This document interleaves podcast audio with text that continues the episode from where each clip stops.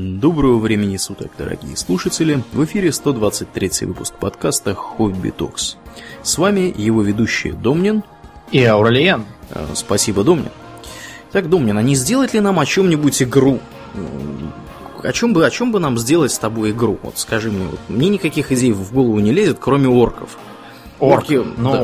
орков и так тьма тьмущая во всех сеттингах, и потом мы с тобой, помнишь, даже как-то раз придумали фэнтезийный сеттинг, и там тоже были орки. Угу, Надо угу. что-то другое, например, орки в космосе. Орки в космосе. Орки в космосе.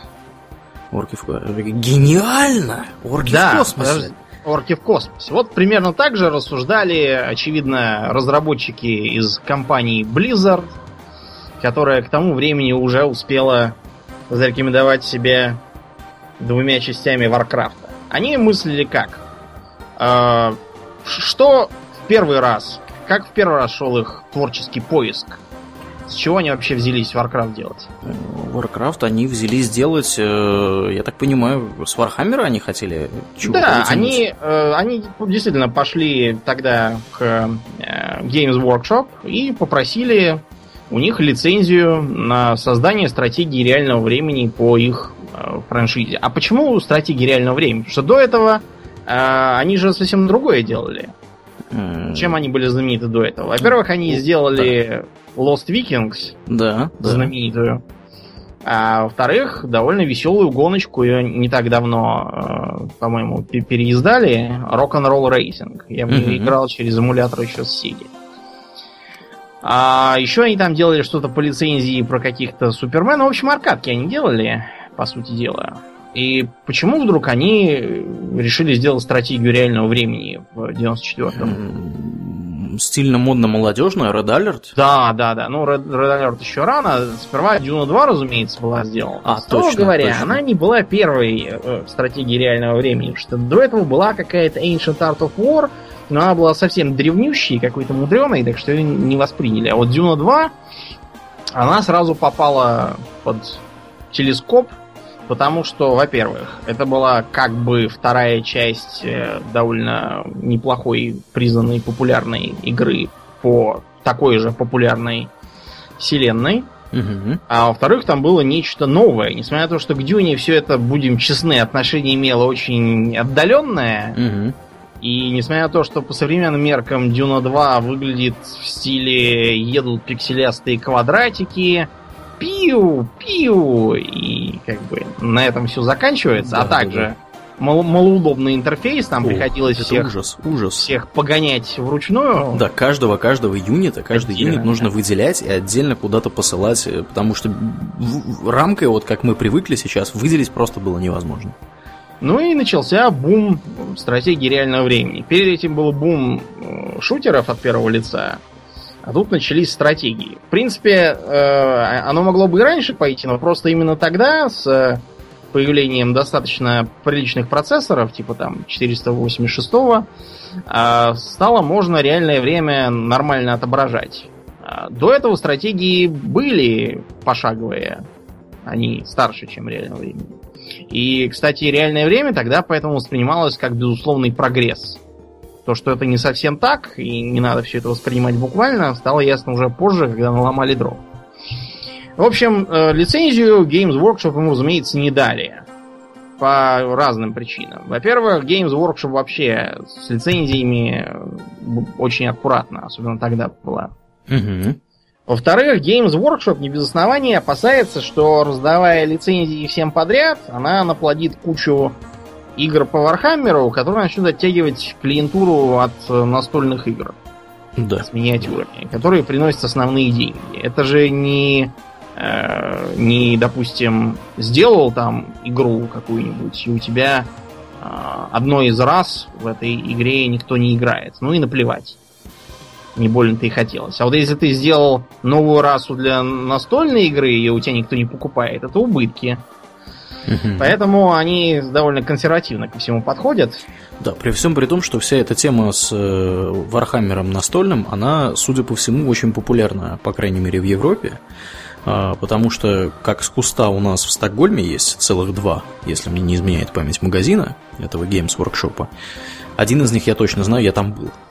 А, и за время моей краткосрочной поездки в Копенгаген не так давно я тоже там совершенно случайно наткнулся на еще один магазин Games Workshop. То есть, я так понимаю, что народ в это играет, и народ на это тратит немалые Очевидно. бабуси. У нас в Москве есть э, несколько известных лично мне и посещенных в последнее время магазинов настольных игр. Они, правда, не фирменные, но Games Workshop там много всяких представлено. И 40-тысячник, и всякие ответвления. Вот, всякое такое. Я просто ездил не так давно в район Китай-города. Мне надо было забрать мою собственную настольную игру, которую я профинансировал через Boomstarter. Про этот самый, про всяких мутантов каких-то и богатырей. Я пока еще на самом Да. деле не играл в это. надо Которую Тим Кирби делает, да? Да, которую Тим Кирби делал. Э, Миниатюрки довольно красивые. Ну так вот, а, разумеется, Games Workshop им ничего не дали, к тому же они были еще малоизвестными, и, видимо, Games Workshop тогда осаждали более именитые товарищи с теми же предложениями. Но Blizzard не растерялись и сказали, ах так, значит, для нас нету лицензии. Ладно, мы устроим свой Warhammer с орками и рыцарями. Да, ну и да, да. примерно так и назвали первую игру Orcs and Humans. Мгм. В принципе, особых заимствований там и не было, кроме зеленых орков, что там было в нове. Кстати, а почему орки зеленые? Я имею в виду не какое внутриигровое объяснение, а почему они именно выглядят как зеленые неандертальцы? Чтобы отличаться от орков Толкина. Да, потому что орки Толкина, они, к сожалению, описаны как э, раскосые, черноволосые, желтокожие, с приплюснутыми носами. То есть как Это- Домнин. Да, это, ну, за исключением волос, которые я сбрил себе, да. Ну, а Да. так, да, примерно такие. Караул, расизм. Да, вот если это можно в 50-е годы кому-то впаривать, то в 90-е и 80-е это уже было чревато. Уже упоминавшимися воплями. Да. Э, ну и кое-что там по- покрали из э, общего стиля, хотя, будем честны, при тогдашней графике там какой-то стиль углядеть можно было только с большим воображением. Это да, это да. Игра внезапно поперла. Во-первых, потому что была, в общем, э, интересная. Особенно по тем временам. Во-вторых, в ней, в отличие от Дюны, была резиновая рамка. Страшное дело. Да, это, это большой прогресс. И, и можно было целых, по-моему, 9 разных человечков выбрать Да. одновременно. Э, Ты, ты знаешь, мне кажется, а может быть 6, потому что 9, Может быть, по-моему, только в следующей. второй части, да, Да, это я да. точно. Потому что в первую я играл только в смысле ознакомления культурного, а вот вторую я заиграл до дыр, да, там было 9. Ну да, наверное, 6. Они как-то прибавляли по трое. Смотри, в первом 6, во втором Варкрафте 9, а в Старкрафте 12. в первом. Видимо, может быть, кстати, это как-то завязано на вычислительные мощности или какие-нибудь э, проблемы с программированием, потому что часто бывало в ранних играх так, что всякие параметры числовые приходилось подбивать там, под, чтобы они были кратны 8 там. Да, да, да. 16. Кстати, крать на 8 абсолютно верно. На самом деле Википедия поправляет нас. 4 можно было юнита одновременно выделять. Ну вот. Еще меньше. Это и- из-за из этих ограничений как Да. бы Да. А кроме того, это было фэнтези. Да, как раз у фэнтези начался очередной бум. Фэнтези, оно, знаете, как, как прилив-отлив. Оно периодически набегает, периодически отбегает. И именно тогда фэнтези попер такой вот с кучей разных рас, там всякими магами и орками. Потому что предшествующая волна, она была наоборот про такое как бы м, Конаноподобный фэнтези, где, где мистики всяких там чужих рас по минимуму, а вот такое вот, чтобы как в «Властелине колец» как раз смотрелось свежо. Мгм. У «Властелина» как раз да, тоже поднялся пик, который закончился, сами знаете, как, какой трилогией фильмов в итоге. Да. Решение было принято как раз на волне этого интереса. Кстати говоря, о «Властелине» права до сих пор принадлежат наследникам Толкина. Дело в том, что, как известно, возможно, некоторым из наших слушателей, после 75 лет, в соответствии с законодательством о авторском праве, в большинстве стран мира, э, принято передавать в паблик домен произведения. И это правильно. Да, и это правильно, потому что иначе, как бы мы с вами читали Толстого, Достоевского и прочих товарищей, нашлись бы тут же какие-нибудь потомки Льва Толстая Да, да, да, да, да. И Прибежала. говорили бы, «М, что вы, почему вы не платите нам отчисления за чтение «Войны и мира»? И пришлось бы, если хотите, допустим, посмотреть «Мой ласковый и нежный зверь», платить бы Анфисе Чеховой Да. за это. Да, потому что фильм по чеховской книжке. Анфиса Чехова родственница Чехова? Я не уверен, это я просто для шутки на самом деле сказал, но...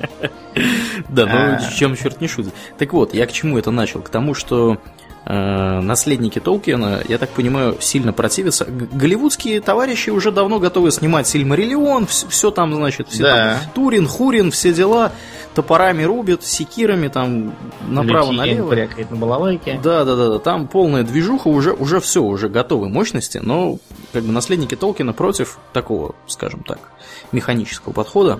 Вот, не знаю почему, так что... Ну, видимо, потому да. что многие выли, когда трилогию сняли, говорили, где Том Бомбадил? Почему да. хоббиты изображаются как вороватые придурки?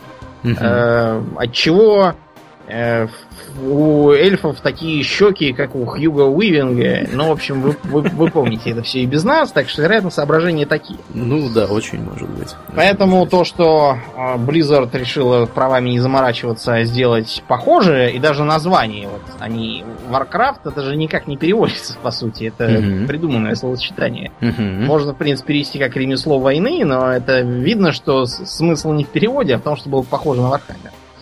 И действительно сделали диалогию. Во второй части они уже пошли своим путем. Это типично, на самом деле, для многих э, таких полуплагиатских адаптаций.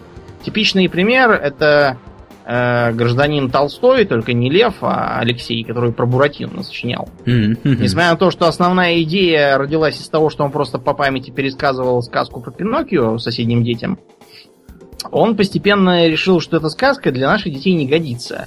Э, если вы помните, Пиноккио очень такая поучительно мрачная католическая байка о том, что надо жрать поменьше, работать побольше, и ты станешь человеком после кучи всяких неприятностей. Угу. Вот. А Буратино получился совершенно не такой. Он не желает становиться человеком. Он э, постоянно всех троллит.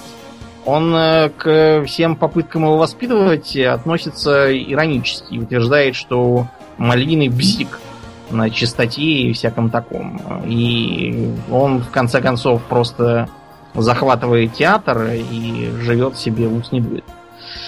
Таким Очень образом, поучительная да, история, примерно считаю. пошло и у Warcraft. Во второй части уже началось про какой-то параллельный мир, про некий темный портал, сочинили даже целый аддон про это. В общем, угу. вот, сходства с Вархаммером стало уже очень мало. И тут подкатил, наконец, 96 год, стали думать, что такое еще сделать. Э, делать от них требовали еще одну стратегию. Э, к счастью, именно тогда им на глаза попалась конторка, которая, надрываясь, делала Диабло. Э, конторка и прототип игры им так понравился, что они ее тут же выкупили, обозвали Blizzard Nord mm-hmm. и стали заниматься Диаблой. Что в итоге получилось, известно. Еще они, кстати, хватались, знаешь, за что? За, за какую-то XCOM подобную стратегию пошаговую тактическую, да. но что-то ее отменили, да. А потом, когда уже на Диабло они здорово потрудились, вернулись к Старкрафту, посмотрели на как бы промежуточные результаты и поняли, что это не годится. Я тебе скидывал картиночку. Да, да. Вот, ты мог посмотреть, что это все напоминало Представьте вот на Дэнди контру древнюю, те, кто застал вообще те, кто вообще понимает, о чем я говорю. Да. О какой Дэнди, о какой контре. Э, такая вот тоже кислотная какая-то квадратная байда пикселястая с кучей непонятных страшилищ из гигеровских кошмарных снов и с явно угадывающимся интерфейсом от второго Варкрафта. В общем, было решено, что это все не годится, хотя основные идеи по, скажем, названиям юнитов уже тогда зародились. Стали все переделывать, опираясь на полученный при разработке Diablo опыт, импульсы и деньги. Ну а тут потребовалось опять же продумывать сеттинг. И они решили, э, как мы в первый раз сделали, просили лицензию Games Workshop, нам отказали, а мы взяли и сами все позаимствовали. Ну так давайте еще раз так сделаем. И ну, побежали, да. с, с, видимо, в магазин покупать настолки Games Workshop, чтобы дома на них посмотреть. И что они там нашли за идеи? Да, да, да, идея номер раз. А давайте сделаем, сделаем такую человеческую цивилизацию в будущем. У них будет космодесант, э, стильные доспехи, э, силовые такие, знаете, которые на атомной энергии работают, крутые автоматы, огнеметы и всякое такое. Или, а, чтобы было кого этими огнеметами жечь, давайте возьмем вот этих вот симпатичных э, жучков из космической саранчи, которые представляют собой телепатически единый организм, поглощают чужую биомассу, мутируют и управляются мозговым центром. Да, да, да. А еще, а еще, а давайте еще сделаем такую, такую расу безносых гуманоидов. У них будут коленки назад, такие выгнуты. И еще у них, давайте у них еще будут невидимые юниты. О, о, а еще сделаем расу очень древнюю, телепатически одаренную, и она будет пользоваться, представь себе, Домнин, варп-технологиями, телепортацией, и у нее будут такие красивые дома и роботы. Вот, и, и еще сделаем им светлых и темных таких вот каких-нибудь еретиков-отщепенцев. Но если мы чего и присочинили, то не сильно много. Вот примерно на таких основаниях э, и черпалось вдохновение. За Действительно, пивка. Да, многое, многое совершенно очевидно навеяно, э, но говорить о прямом заимствовании, наверное, не стоит. Потому что были просто творчески переосмысленные определенные вещи. Никто же не может сказать, что десантники из 40-тысячника э, и старкрафтовские терранские десантники это одно и то же. Они ни в весовой категории не одно и то же, ни по происхождению, ни по численности, ни по идеологии. То есть заимствованные в основном э, визуальные, а также некоторые идейные материалы, а дальше уже все пошло, э, так сказать, своим путем. Угу, угу. А что еще э, сразу было решено? Во-первых, многим Blizzard не нравилось Э, симметричность Варкрафта. Потому что, если мы вспомним, вот чем отличались обе стороны конфликта в Варкрафте втором? Э, скинами? Не только, например, э, заклинаниями они отличались. А, это да, это да. да. Что, в принципе, дало довольно значительные местами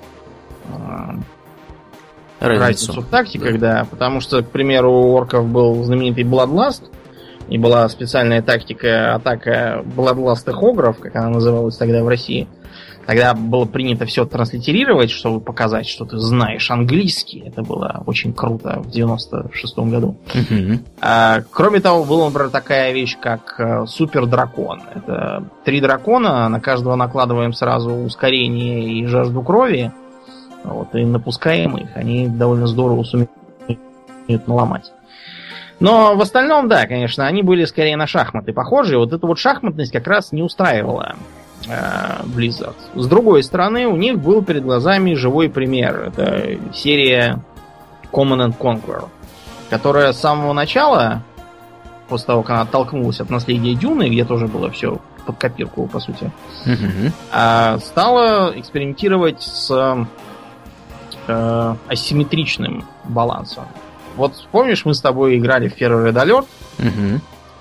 И э, вот как по мне, как по мне, Советский Союз там был ощутимо сильнее на сухопутных картах. Практически uh-huh, uh-huh. бесспорно сильнее.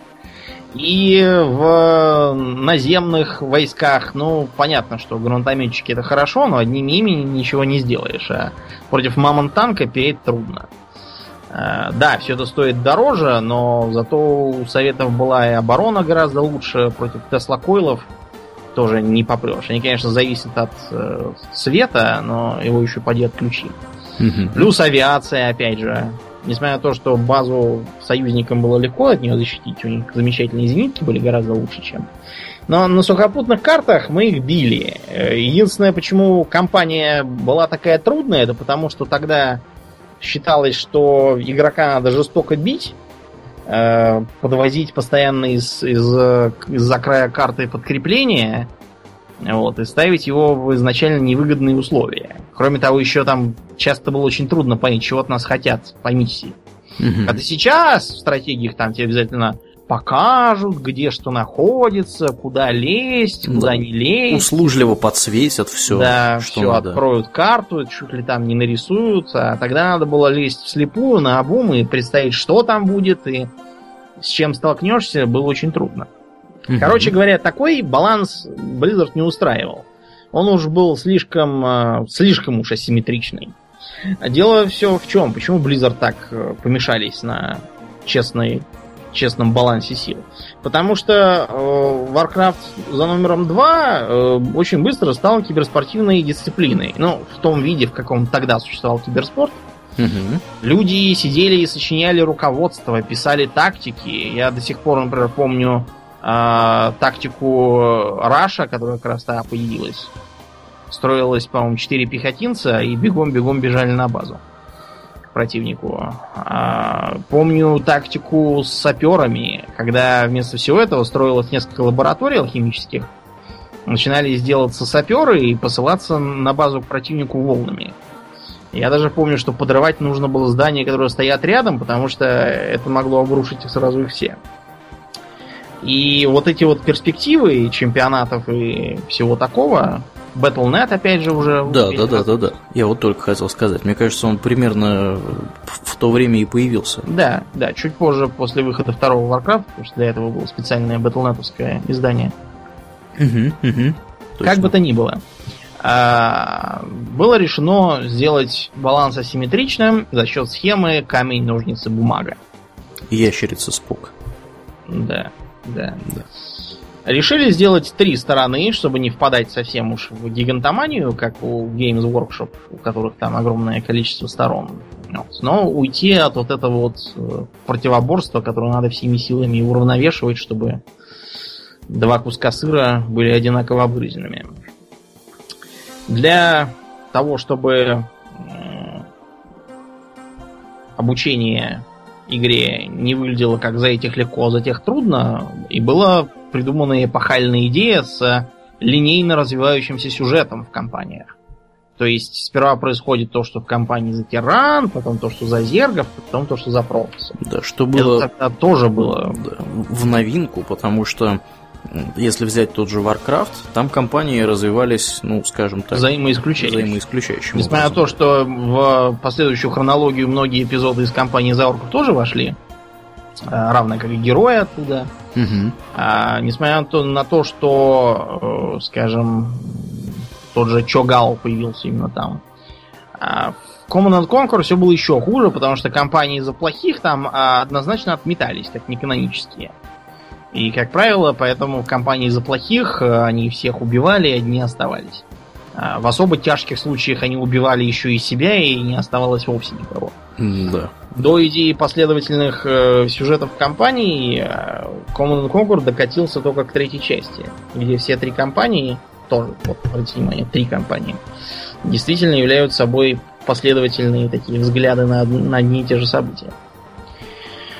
И началось. Но первым делом было решено создать сеттинг, чтобы не вышло как с Варкрафтом, где заставка, вот я помню, была про то, что вот королевство людей, там рыцари и замки, а вот злые орки, они набегают. Все, поехали. Да, Весь ребята, сюжет. Давайте. А Вот чтобы не сочинять ко второй части целый темный портал, какой-то параллельный мир, какого-то гульдана и еще что-то, а потом ломать голову над тем, как это все вписать без большого количества редконов, а, были привлечены сценаристы, и начали они, я так подозреваю, с истории Земли. Если верить Старкрафту, нас с тобой ждет на Земле светлое будущее. Нет, ничего хорошего нас не ожидает. И StarCraft, если мне не изменяет память, начинается примерно в 25 веке. Э, Может быть, да, как-то и так. Я точно помню, что экспедиция отправилась в 23 веке мгм, уже. вот. Даже, по-моему, да-да-да, в 23 Ну, веке. давай, да, по порядку. По порядку. Значит, на Земле начались предсказанные э, футурологами неприятности. Истощение ресурсов, э, коллапс э, блоков стран, распространение ядерного оружия, э, а кроме того, распространение всяких технологий э, по созданию пост-людей. если обобщенно говорить. То есть э, кибернетики, генетического инженерии, инженирования, инжи, инжиниринга, клонирования и всякого такого. То есть примерно того, о чем сейчас судачат э, на форумах всяких по биоэтике. Форумах не в смысле в интернете, я имею в виду серьезные форумы. А, все это привело к тому, что бок о бок с людьми в классическом понимании жили всякие странные существа, которые людьми уже считаться могли очень условно. Они имели разные импланты, телепатию, в том числе могли использовать, передавать мысли на расстоянии, и все это беспокоило их соседей. Ну, согласитесь, соседи и так часто попадаются ненормальные и пишут на вас жалобы, что вы посылаете им атомные лучи в голову, а да, да, представьте, да. если бы вы реально были телепатом. Угу. А, Никакая шапочка это, из фольги бы не помогла. Да, не спасет. В общем, на все это наложилось еще и страшное перенаселение. А, к 24 веку э, Земля добралась э, в составе 23 миллиардов, что довольно много.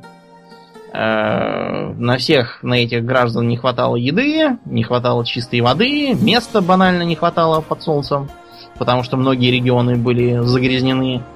И э, все это привело к э, разрушению многих традиционных государств, к ордам беженцев, к массовым беспорядкам, введению полицейских режимов. Ну, короче, примерно тому, что сейчас и происходит. Угу. Без всякого 24 века. Все это еще больше подстегнуло недоверие и неприязнь к постлюдям, и э, новый порядок стал их последовательно ущемлять. Как назывался этот новый порядок? Конфедерация? Нет, до конфедерации мы еще, еще долго будем лететь. Так, так, окей. Называлась это Лига Объединенных Держав. United Powers League. Окей, okay, окей. Okay. Несмотря на то, что по сеттингу Старкрафта коммунистические и социалистические режимы все развалились до, до нуля, так сказать, доведя их число, эта самая Лига Объединенных Держав почему-то проповедовала просвещенный социализм. Что это такое, я не знаю. Может быть, это социализм с человеческим лицом, который у нас в перестройку всем впаривали. Да, вероятно, да. А, Лига решила, что человечеству вредит э, чрезмерно э, большая разобщенность, раздробленность и все такое. С одной стороны, она принялась э, приводить всех к общему знаменателю в смысле культуры. Например, стали уничтожать всякие национальные и культурные обычаи, языки стали постепенно вытесняться в пользу английского – который вскоре стал единым земным языком, а остальные медленно вымирали. Да, и более того, их не просто вымирали, они их запрещали целенаправленно. Целенаправленно, да. Хотя, на самом деле, многие языки без этого вымирают, без запрещений. Угу. А во-вторых, э, Лига решила бороться против постлюдей. Э, несмотря на то, что это была такая чисто светская диктатура, она проповедовала некую божественность и неприкосновенность человеческого облика. Видимо, это переосмысленная идея по образу и подобию Божьему, может быть. Да, вероятно, да.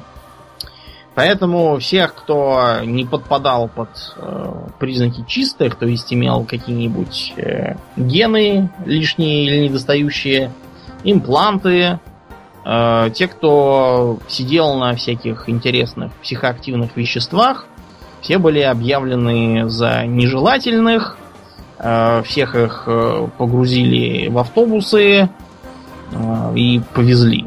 И отвезли в лес. Да, ну, кого в лес, кого и нет. Судя по всему, 400 миллионов действительно отвезли в лес и там прикопали. Угу. Вот, и как бы причем это еще сделали как-то тайно, так что никто не узнал. Я не очень понимаю, как это можно сделать тайно, но ладно, по да. поверим в это. Хороший вопрос. Угу. А что делать с остальными, быстро придумал один ученый по имени Доран Рут. Я надеюсь, или Раут, я не знаю, как правильно его фамилия читается. Дело в том, что э, тогда как раз разморозили доселе прозябавшие в полнейшем э, недофинансировании российские и американские космические программы. Поскольку было решено искать ценные ресурсы и топливо за пределами Земли, э, был, был э, запущен так называемый проект «Долгий сон». Э, тех, кого не убили из числа э, нечистых людей, погрузили на огромные автоматизированные корабли и отправили далеко. По идее, они должны были отправиться на планету Гантрис-6, на которой э, руководство программы рассчитывало что-то там найти ценное. А, кроме людей, туда погрузили много чего еще. Всякие, например, э, животных, всякой твари по паре, растения, всякие технологии и, разумеется, компьютеры – я так понимаю, что главным среди этих компьютеров был так называемый Atlas. Э, это вроде как даже не столько суперкомпьютер, э, сколько без пяти минут искусственный интеллект. Угу, Потому что Atlas расшифровывается вроде как как искусственный телеэмпатический, искусственная телеэмпатическая нет, искусственная система Э, Логического анализа какого-то. Да, телеэмпатия. Я, я не знаю, честно говоря, что это значит. Мне кажется, что те, кто сочинял аббревиатуру, просто пытались... Просто хотели атлас. Да, красивое слово выстроить и поэтому городили какой-то огород. Угу. Этот атлас, несмотря на то, что стоял только на одном корабле, он управлял ими всеми. То есть, видимо, он понимал как флот. Кстати, корабль, на котором он был, считавшийся флагманский, назывался Нагльфар. Нагльфар. Да. Что такое Нагльфар, знаешь? Э, что-то из скандинавской мифологии? Совершенно верно. Когда будет Рагнарёк, на нем это приплывет корабль из, из ногтей мертвецов. Да, да. И там будут всякие нехорошие товарищи. Угу. А, полетели колонисты, все, разумеется, погруженные в глубокий сон, и про них на Земле забыли. Несмотря на то, что в э, задачи миссии входило также наблюдение за колониями, которые они основывают. А, на Земле ими не очень интересовались, воспринимали скорее, как, знаешь, с энтомологической точки зрения, вот как человек за муравейником наблюдает свысока и отстраненно. Вот примерно так за этими колонистами следили. Несмотря на все достоинства этого компьютера, привести экспедицию туда, куда надо, он не сумел. А, по каким-то непонятным причинам а, он а, куда-то потерял координаты этого Гантриса 6, а заодно потерял также и координаты Земли. Что сразу вызвало среди немногих бодрствующих подозрение, что им чего-то не сказали они-то должны были как бы отправиться в ссылку, после отбывания которой должны были вернуться домой. А тут становилось ясно, что домой они не поедут, и никакая это не ссылка. Угу. Как бы то ни было, долетели эти корабли и основали колонии в секторе Капрулу. Если я опять не его не переврал, потому что... Э, нет, нет, все правильно. Нет, Капрулу. все правильно. Да. Приземление было не то чтобы очень мягким. Например, на планете Умойя, или Умоджа, Умойя, наверное, все-таки, а, приземлилось два корабля. Один из них разбился, по-моему, совсем, и никто там не выжил, а второй приземлился нормально. А, команда постепенно пришла в себя, а, стала задавать вопросы искусственному интеллекту, где они, что они тут делают, но искусственный интеллект им сказал, что очень жаль, данных нет, живите как знаете. На планету Мория, интересно, почему она так называется, э, приземлился еще один корабль, Арго, видимо, в честь аргонавтов, а флагманский Нагльфар на Тарсонис. Именно потому, что искусственный интеллект э, попал в руки колонистам именно на этой планете, Тарсонис и стал в будущем столицей конфедерации Терран.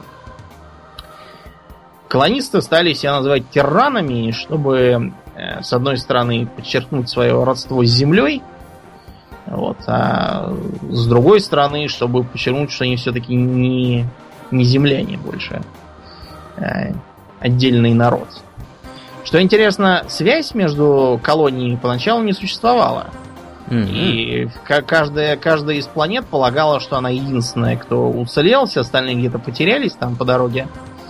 Вот, и э, помощи ждать неоткуда. Это, в общем, даже помогло. Они использовали припасенные там замороженные семена, э, образцы животных, всякие там зародыши, чтобы восстановить нормальное хозяйство. И очень быстро колонии, в общем, на вид даже не очень отличались от Земли. Правда, культура у колоний была совершенно разной. Например, на Тарсонисе довольно быстро воцарилась такая, я не знаю, аристократическая, олигархическая республика. А, видимо, это было связано с тем, что та часть колонистов, которая имела доступ к суперкомпьютеру, очень быстро взяла на себя обязанности аристократии. А вот на Умое э, воцарилось нечто вроде, не знаю, коллегиального руководства, так и называлось, правящий совет Умуи, в который вроде как избирали представителей путем массового голосования. А, вот. Постепенно колонии вышли обратно космос. Ну, и... это сделали, на самом деле, чуваки с Тарсониса, потому что у них этот... Самые продвинутые. Да, они были самые продвинутые, по понятным причинам. У них был кусок этого суперкомпьютера, на самом деле весь целиком, несмотря на то, что он там э, периодически тормозил и глючил, все равно они смогли этим воспользоваться. Поэтому они примерно через 60 лет после приземления на этом Тарсонисе смогли разработать э, двигатели, такие субварп двигатели второго поколения, ну, такие не настоящие варп двигатели, которые, собственно, использовались на этих суперкарьерах, а поменьше. И в итоге смогли обнаружить э, своих братьев с Мори и вот этой вот умой. Вот, да. Когда они их обнаружили, они стали их всячески подпихивать к тому, чтобы создать общее правительство. Э, разумеется, обе, обе колонии от этого отказались, потому что понимали, что Тарсонис их очень быстро подомнет под себя, и представительство в этом э, правительстве у них будет чисто номинальное, uh-huh, uh-huh. прямо скажем. Э, Тарсонис, который тогда управлял, уже успел оформить себе некие старые семьи, но это нечто вроде благородных домов, видимо. Uh-huh, uh-huh. Ответил на это тем, что стал усиливать колонизацию других планет вокруг первоначальных колоний и развивать э, свои э, военные возможности. Э, произошло, потом происходило несколько конфликтов, э, так называемые союзные войны, или гильдейские войны, они велись в основном на основаниях экономических, э, в борьбе за э, ценные шахты Мории, вот, э, и в попытках у Мойи откусить у Тарсониса часть политической власти, привело это все к созданию так называемой конфедерации Э, как и опасались э, другие колонисты, конфедерация очень быстро оказалась скорее таким э, колониальным правлением тарсунисовских семей. Угу. Вот, и остальные колонии очень быстро оказались задвинуты куда-то на роль, роль как это называется, ресурсных придатков. Угу. Угу. Тем не менее, полыхнуло не на одной из изначальных колоний, а на другой планете. На какой? На какой? На Кархале. На Карх... А, да, Кархал э, являлся э, достаточно такой продвинутой в плане технологии планеты. Там были всякие исследовательские лаборатории, какие-то, значит, э, всякие научные институты и так далее. Это была такая достаточно, достаточно продвинутая планетка, скажем так. Да, это была продвинутая планета, и она, кроме того, имела довольно горластых э, представителей. А, несмотря на то, что а, старые семьи доминировали в политической машине конфедерации, семья Менгсков во главе с неким Ангусом а, стала под них политически подкапываться. А, ну, искали компромат всякий, обвиняли в нечестном распределении ресурсов, в ущемлении прав э, колоний и всяком таком. Одновременно Менгские пытались э, сколотить нечто вроде антитарсонисовского альянса э, с другими планетами. К примеру, Ангус Менгск, глава фамилии, связался с послом от Умойи, э, Эйлин э, Пастер. Я так понимаю, это женщина, а не мужчина. Эйлин. Угу, да, скорее всего, да. Нет, это все-таки мужчина. Мужчина? мужчина? Да, я проверил. Эйлен Пастер, или Пастер, видимо, однофамилец знаменитого ученого. Угу. Но им очень быстро намекнули, что такие действия не, не находят понимания у конфедератского правительства.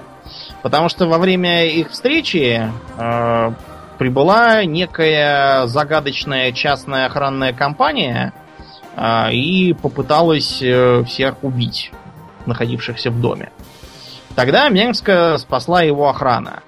И какая-то там нанятая частная тоже компания безопасности. Дальнейшее расследование выявило, что э, никакая это не корпоративная структура на них напала, а все кадровые члены корпуса космического десанта Конфедерации. Давай немножко про этот корпус космического десанта поговорим. Так. Э, что это за такие интересные солдаты?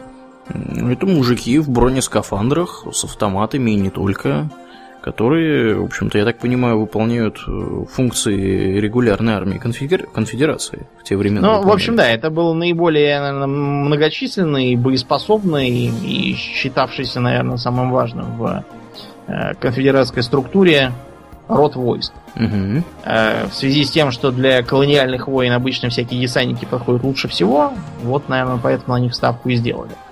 Но это было не просто армия. Если бы это были просто регулярные солдаты, так было бы, это было бы скучно. Во-первых, э, в значительной мере это разнообразные преступники. Потому что, э, как, как вы понимаете, общество на Тарсонисе было очень коррумпированным и предлагающим очень мало социальных лифтов. Поэтому многие из низов обращались на преступный путь. Чтобы с ними особо не возиться, их подвергали разным процедурам. В частности, так называемой э, не, не, нейроресоциализации. Уже само по себе довольно зловеще звучит. А, нейроресоциализация опасный, болезненный такой процесс, когда человеку промывают мозги, вбивая в него определенные установки. Вот примерно как у нас кодируют алкоголиков, угу. вот примерно так же кодировали и солдат. С одной стороны, отвращая их от преступлений, которые они совершают, а с другой стороны, вбивая в них э, верность конфедерации, дисциплинированность и всякое такое. Э, разумеется, все это включало в себя разные манипуляции с памятью. То есть э, внедрение ложных воспоминаний, э, стирание воспоминаний, которые считались за лишние. Вот. А в особо тяжких случаях получалось даже так, что от прежней личности не оставалось почти ничего. Бывало так, что человек становился просто марионеткой. Но, правда, до такой степени у десантников обычно не доходило, потому что это и сложно, и ненадежно, и не нужно. Да, и плохо влияет на эффективность боевую. Очевидно, да. Потому что вручную управлять каждым солдатом не будешь. Чтобы э, обеспечить им возможность действовать на любой планете, и даже не на планете, а на всяких там космических платформах, их снабдили так называемыми... Э, как называется? А, э, моторизованный боевой костюм, я думаю. Правильный будет перевод. По сути, это не костюм, это экзоскелет.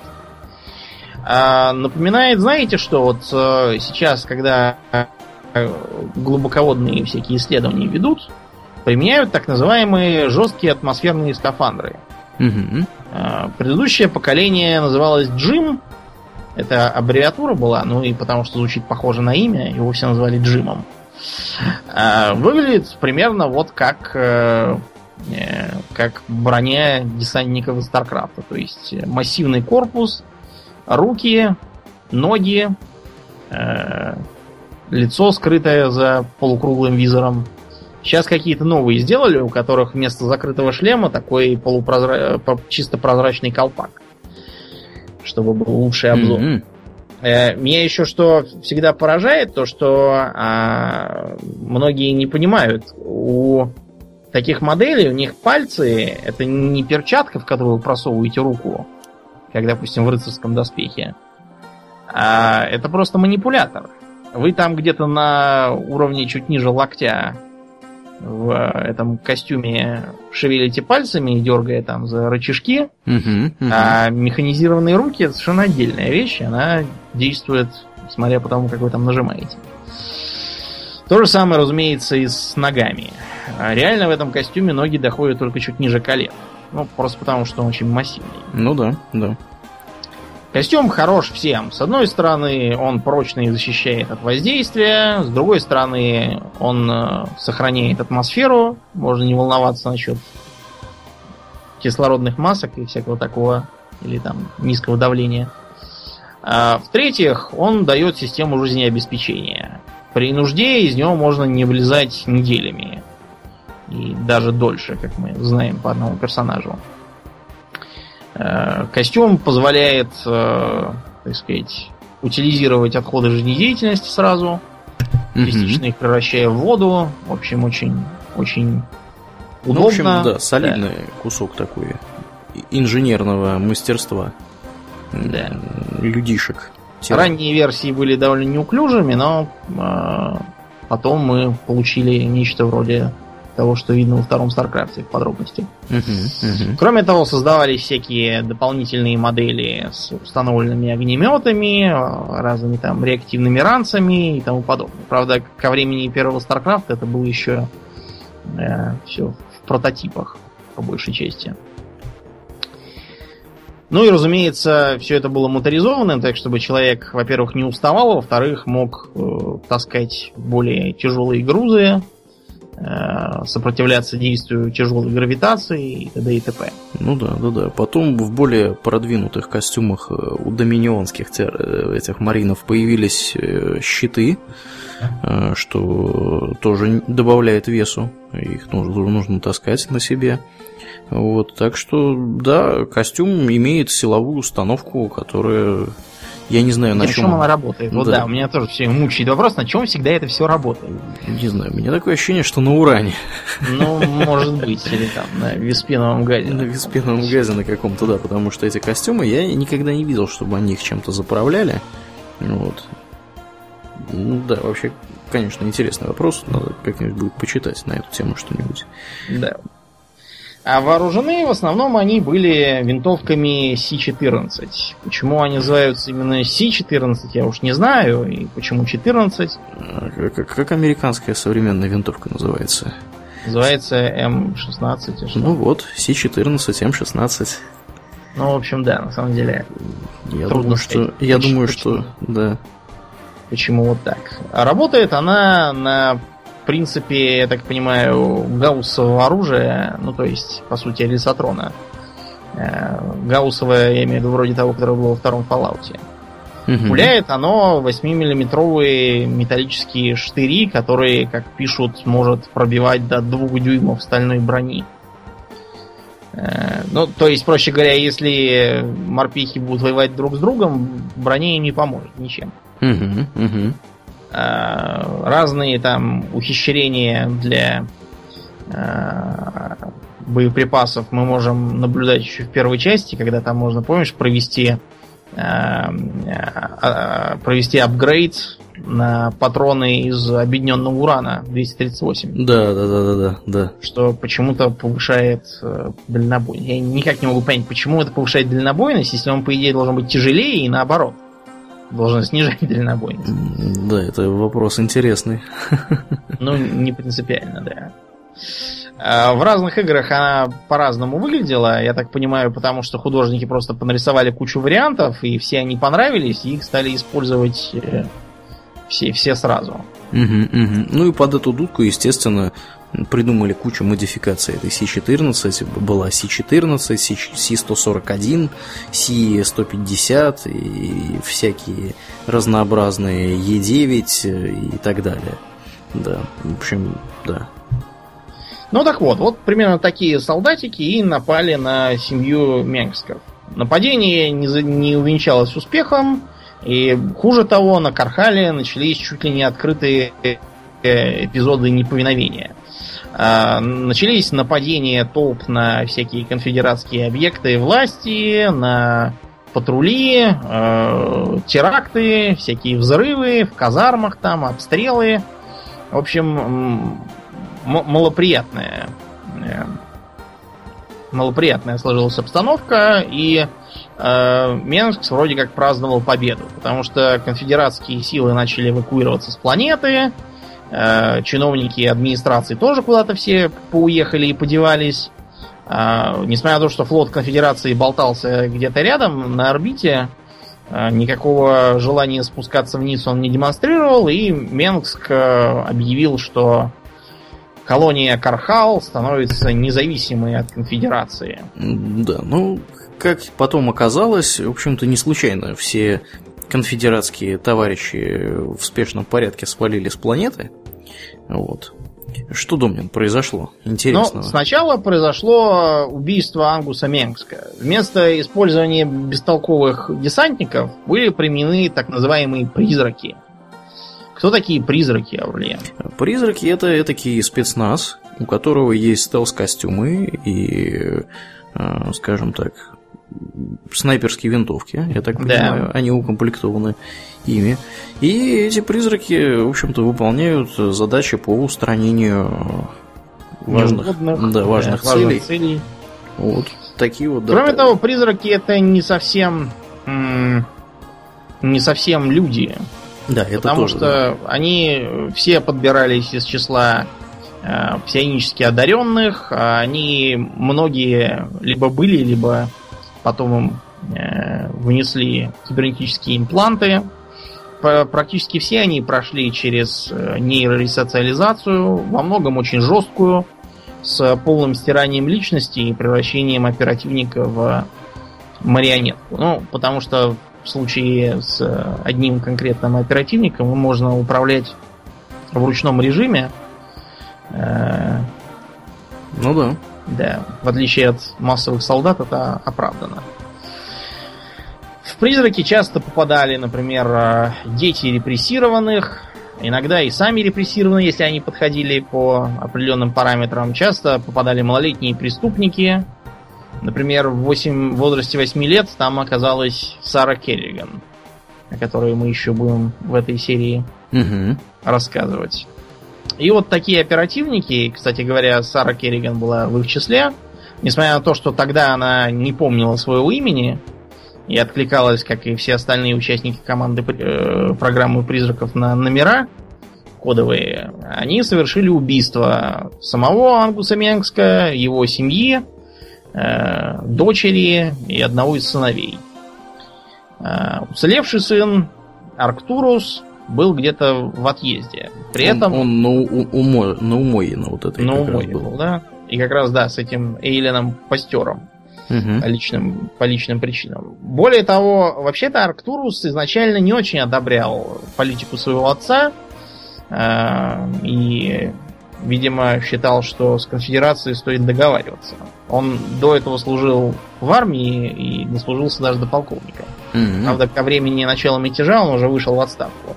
Неизвестно из-за чего, может по личным причинам, может еще почему. Известие о гибели всей его семьи, мягко говоря, не обрадовало Арктуруса, а, и он объявил о создании так называемых э, сынов Карала. Кархала, извините. Да. То есть, по сути, такой армии, которая нападала на конфедератские объекты, а, била по экономическим интересам старых семей, разрушала всякие пути подвоза снабжения, а, устраивала компьютерные атаки, запускала вирусы в э, системы конфедерации, поднимала мятежи среди работников стратегических предприятий, в общем, гадили по-всякому. Гадили по-всякому, да. И поэтому конфедерация решила, что пора уже с Кархалом заканчивать, ничего там не починишь.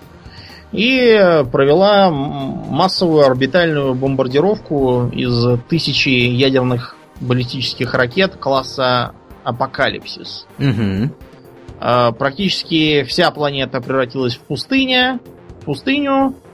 Э, Восстание закончилось в связи с э, полнейшим истреблением населения. А вот, и э, внезапно сыны Кархала оказались бездомными. С одной стороны, это остановило открытое восстание. С другой стороны, это ужаснуло очень многих, потому что те, кто жил на Умойе и на территориях Келмориан, многие здраво рассудили, что сегодня Кархала, а завтра и нас разбомбят. Угу. в сыны Кархала стали притекать все э, самых разных сортов недовольные. Конфигурации элемент совершенно разный. Э, туда бежала, кстати, часть э, из призраков, которые каким-то образом вышли Э, из повиновения. И восстание приняло такой велотекущий, как бы рассредоточенный характер. Национально-освободительной борьбы. Но, как, как любят говорить. Да, национально-освободительной кругах. борьбы, приблизительно. А, конфедерация самоуспокоилась, решила, что разрозненные очаги недовольства она без проблем может подавлять и продолжала существовать в прежнем э, режиме. Примерно в это время на э, пограничных мирах э, конфедератские власти стали получать сообщения о странных существах, доселе невиданных. Угу. Существа захватывались, на них ставились эксперименты и проводились исследования – и конфедерация э, планировала использовать их как новое оружие по борьбе с инакомыслящими. Но это они напрасно так думали, потому что существа называли зергами, и в том числе они в будущем конфедерацию разрушили. Да. Откуда взялись зерги, Аулен? Э, с самого начала начнем. Но начать придется даже не зергов. Начать придется с неких Зелнага. Угу. Кто были Зелнага? Э, Зелнага это такие хитро сочиненные, э, очень-очень-очень древние инопланетные товарищи, которые занимались странным с нашей точки зрения. И в числе одной из, скажем так, их странных целей а, появились зерги. Вот. Я так это, так это Примерно сформулирую. так, да. Но если сказать по, э, по научнее, то Залнага это такие предтечи. Довольно типичный штамп для космооперной и даже для жесткой научной фантастики угу. о некой древней немыслимо продвинутой расе с чуть ли не э, божественными э, способностями, способностями да, да, которая неведомо куда сгинула. Да. Почему-то они все куда-то деваются. Либо их погубил некий катаклизм, либо, может быть, они просто сами вымерли. Трудно сказать. Но от них остались часто артефакты, и иногда бывает так, что они принимали участие в инжиниринге других разумных рас. Угу, угу.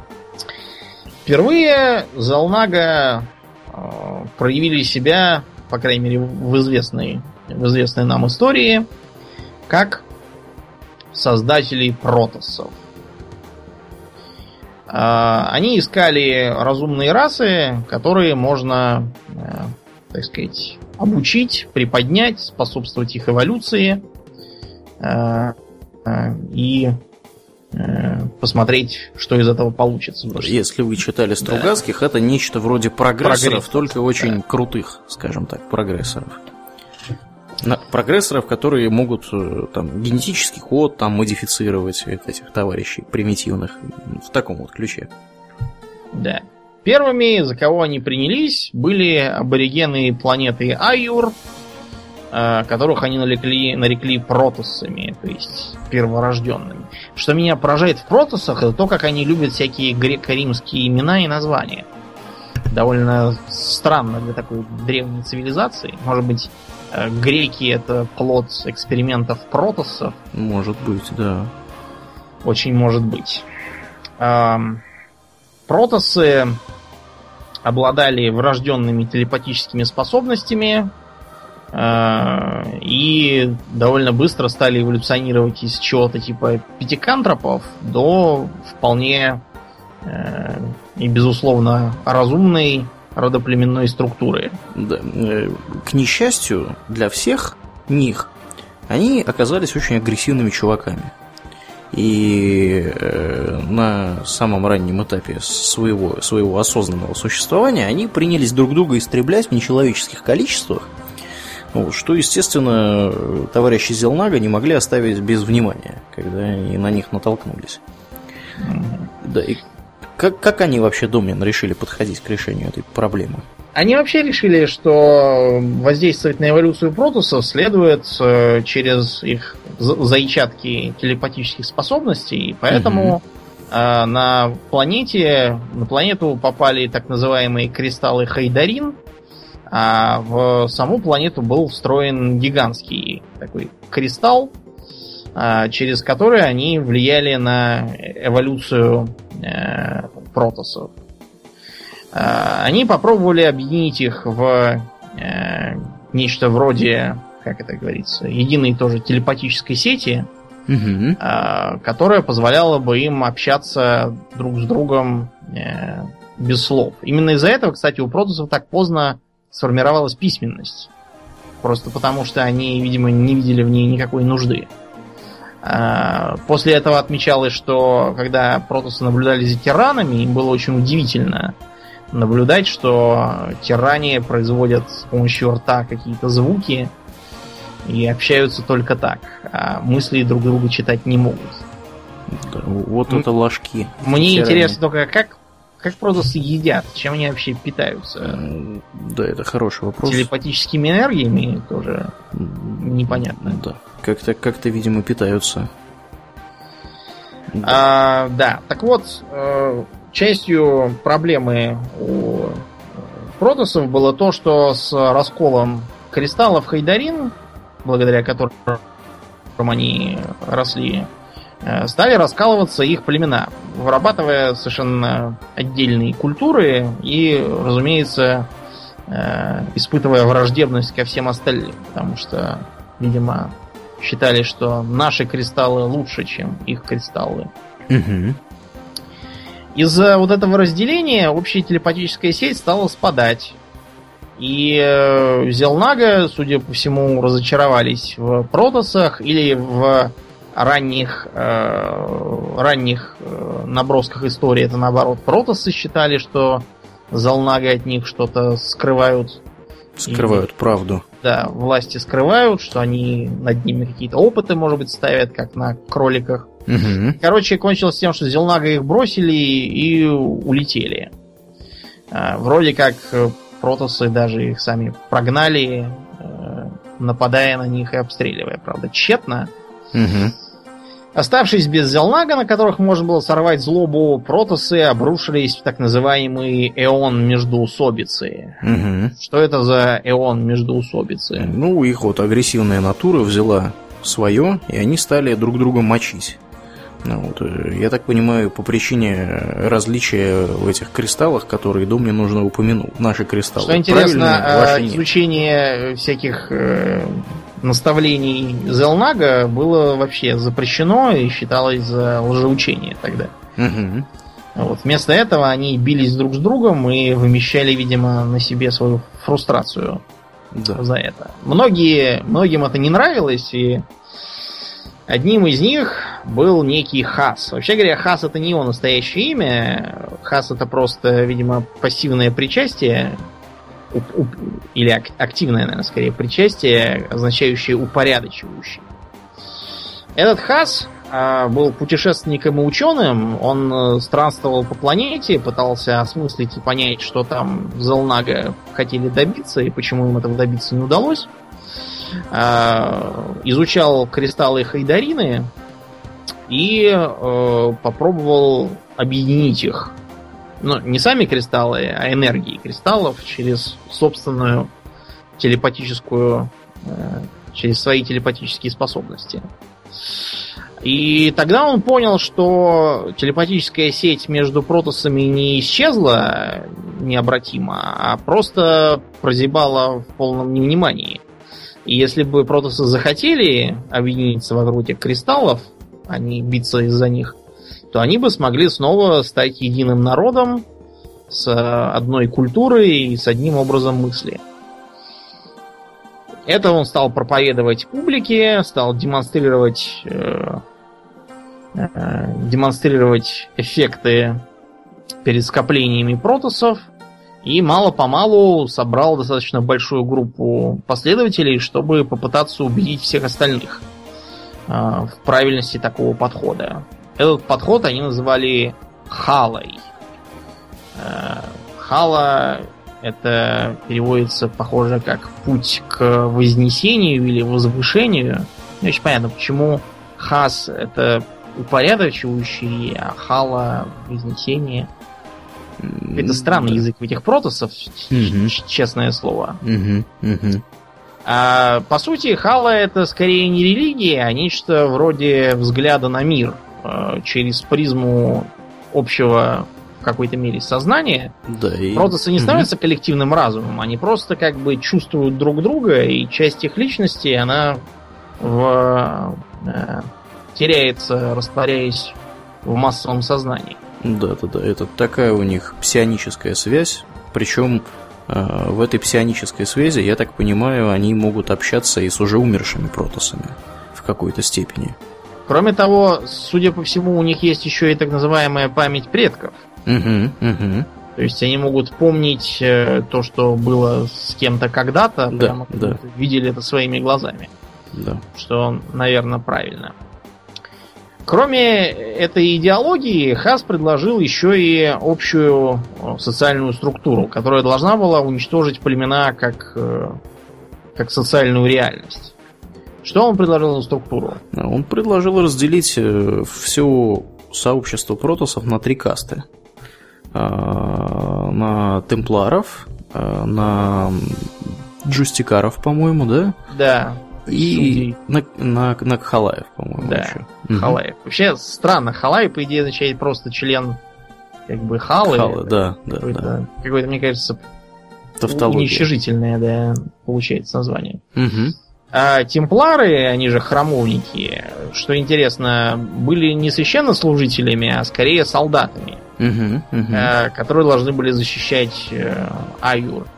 Правда, мне непонятно, от кого они должны были защищать, если они друг с другом объединились, а не от существования кого-то еще они тогда не подозревали.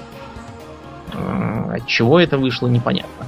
Тем не менее, э, остальные касты, видимо, занимались занимались более насущными делами, потому что судьи должны были решать административные вопросы. Ну и, и вообще быть лидерами народа протосов, скажем так. Да, вообще это какая-то странная, честно говоря, структура, потому что Халаи это самая большая каста, и по сути она объединяет всех, кто не солдаты и кто не начальники. Угу, угу. Это, мне кажется, какая-то непонятная структура.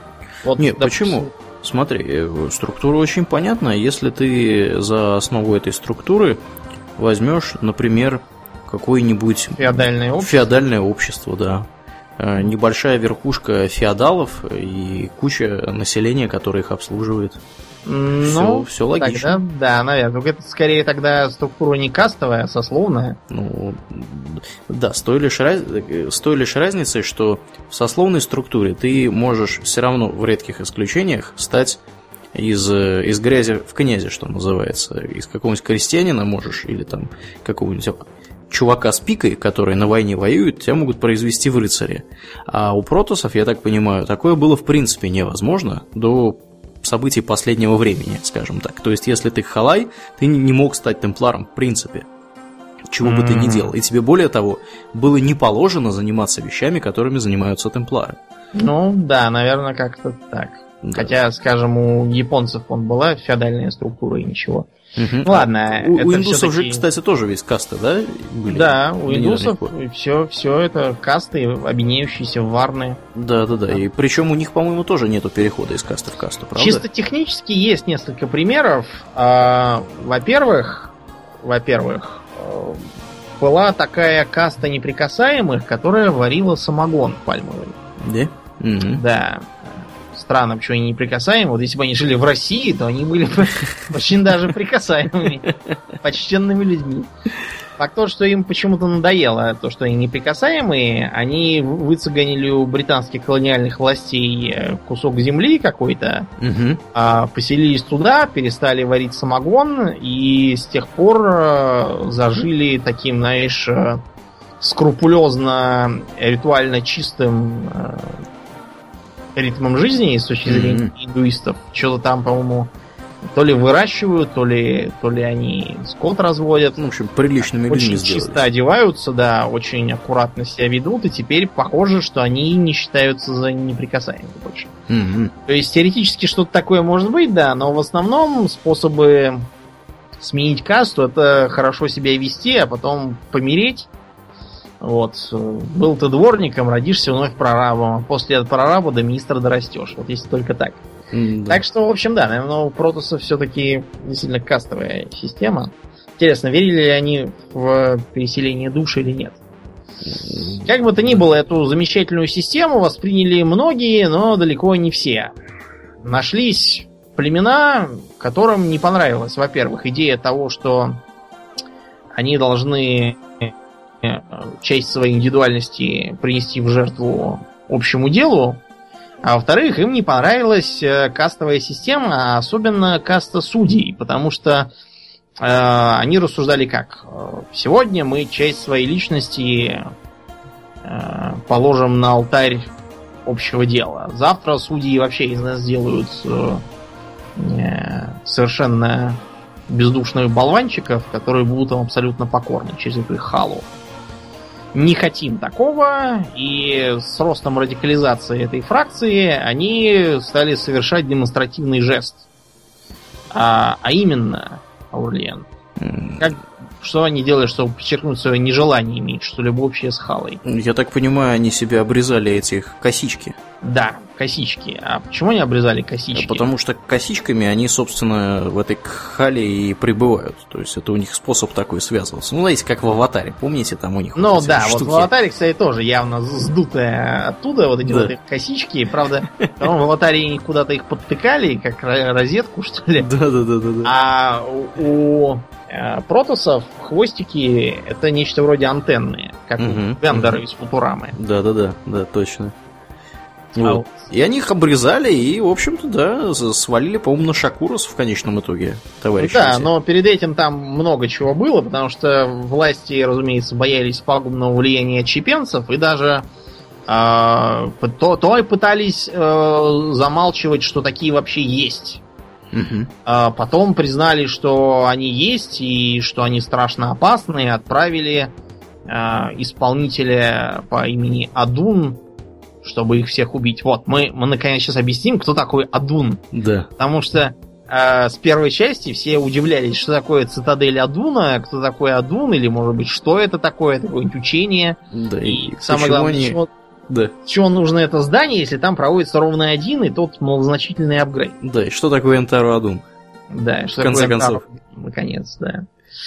Как бы то ни было, Адун решил, что проводить геноцид это не совсем в его стиле, и сначала он просто их пытался куда-то спрятать, а конклаву правящему рассказывал. Вот удивительно, мне кажется, и католики тоже под влиянием протосов развивались. Да?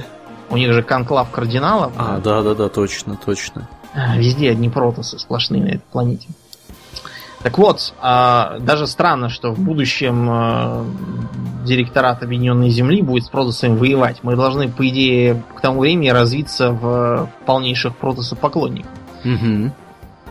Ну так вот, Адун попытался как-то самостоятельно решить проблему малой кровью. Э, переселенных отщепенцев он стал поучать и рассказывать о том, как, э, как правильно и как, как управлять халой, но добился только того, что они, э, не умеющие управляться с этими телепатическими способностями, э, подняли псионические бури по всему Айору э, вот, и разрушили даже несколько населенных пунктов.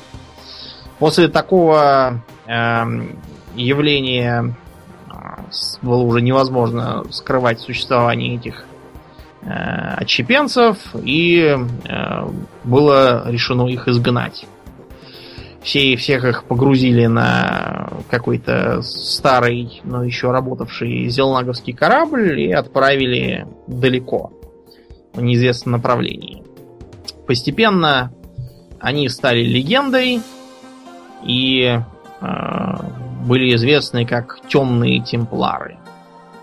А как они, кстати, сами себя называют на своем языке, Аурлиен? Как? Неразим. Неразим? Вообще, по, по, по названиям вот этих вот э, э, племен протосовских, Неразим, Телдарим, по-моему, они еще и на евреев повлияли. Таки да? Да. С другой стороны, у Blizzard вообще это характерная деталь. Я уж не говорю о том, что э, в сеттинге Диабло мы играем за нефалемов. Таки да? Да, в общем, это очевидно, очевидно библейские какие-то мотивы там. Угу. Ну, извини меня, там у них у них полный там набор всех этих э, всех этих демонов да. еврейских. Э, в общем, ничего удивительного в этом нету, да, кто там у них есть из демонов, помимо Дьявола самого. Какие-то там у них какие-то там Баалы, по-моему, какие-то были. Да, да, Баал точно есть. И еще каких-то там куча ну, демонов, которых я уже не помню. не заимствовал, начиная с э, Forgotten Realms. Ну это да. Да, там тоже был трон Баала и все такое. Угу. Ну и протосы зажили в такой изоляции закукленной. А дальше не происходило особо ничего, кроме того, что они обнаружили терразин. Терразин это что, блин? Терразин это такой газ, который да. они, по крайней мере, часть из этих протосов, в частности, талдаримы, используют для того, чтобы расширять свое сознание и, в общем, ну, короче, что-то вроде, я не знаю, наркоты, мне кажется. Да, дело в том, что действительно похоже на, на наркоту, на какую-то мягкую, потому что э, вообще все эти планеты с терразином и зелонаговскими артефактами были найдены в ходе экспедиций по исследованию дальнего э, космоса. На некоторое время артефакты и терразин привлекли внимание протосов, они там даже поставили, поставили всякие храмы, угу. но со временем интерес к этому угас, храмы были покинуты, и вот те, кто там остался, упорно не желая чем-нибудь другим заинтересоваться, стали себя называть тальдаримами и считали, что они единственные, кто следует заветам Зелнага и ждали их возвращения. Но на Тальдаримов, в отличие от Неразимов, смотрели сквозь пальцы, потому что они вроде как э, ничего, кроме интереса к э, зелнаговской культуре, не делали. Это было сочтено за пределы допустимого.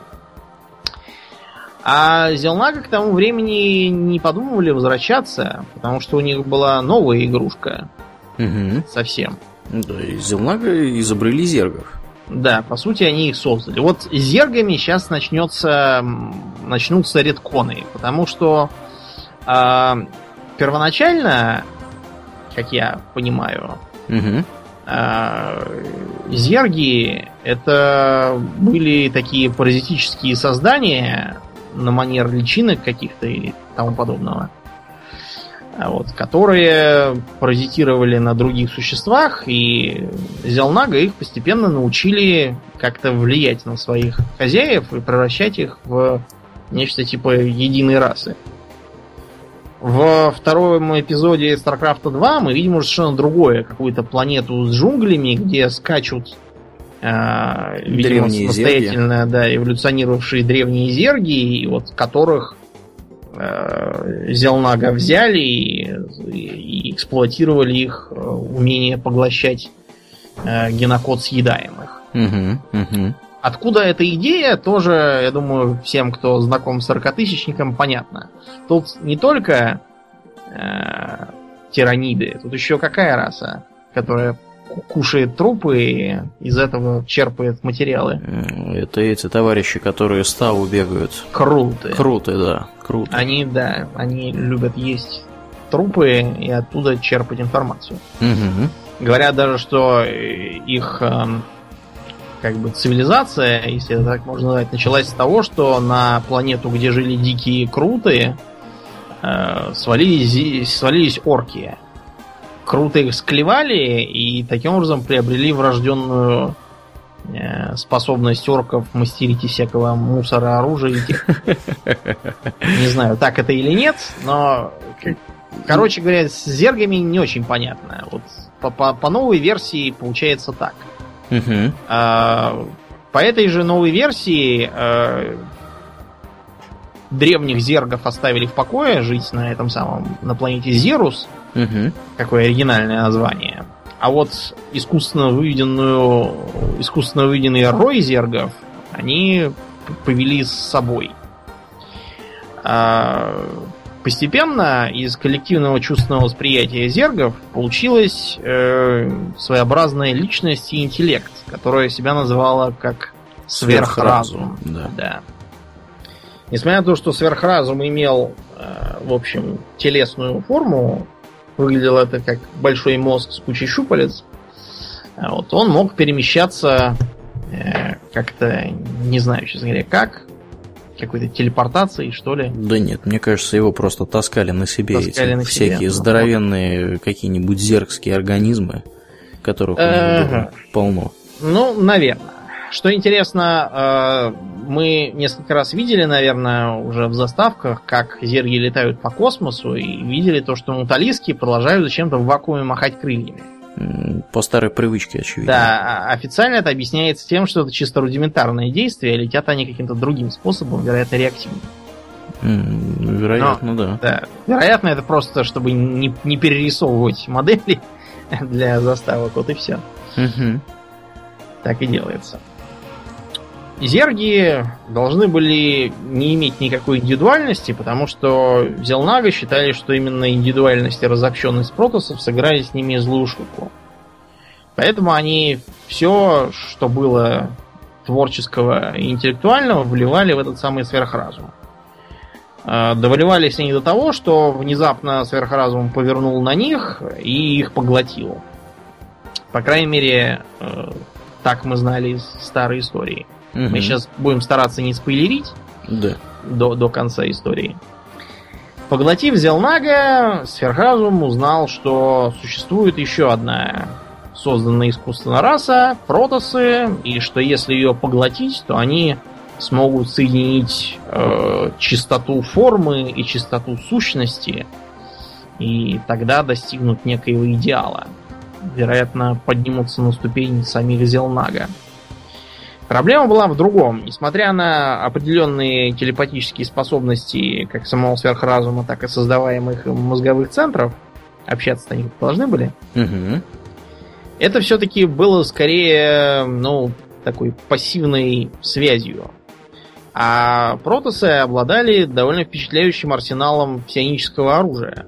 Вроде тех самых э, псионических бурь, всяких псиклинков и тому подобного Э, Что-либо да. противопоставить этому сверхразум собственными силами не мог. Да, не мог. Поэтому он решил поглотить кого-нибудь, от кого можно почерпнуть телепатические способности. И тут вдруг так удачно оказалось, что, где-то рядом завелись да. тиране, которых случайно занесло именно в этот самый сектор, прямо промеж зергов и протосов. Да, и у них, у некоторых, по крайней мере, из них есть замечательные псионические способности.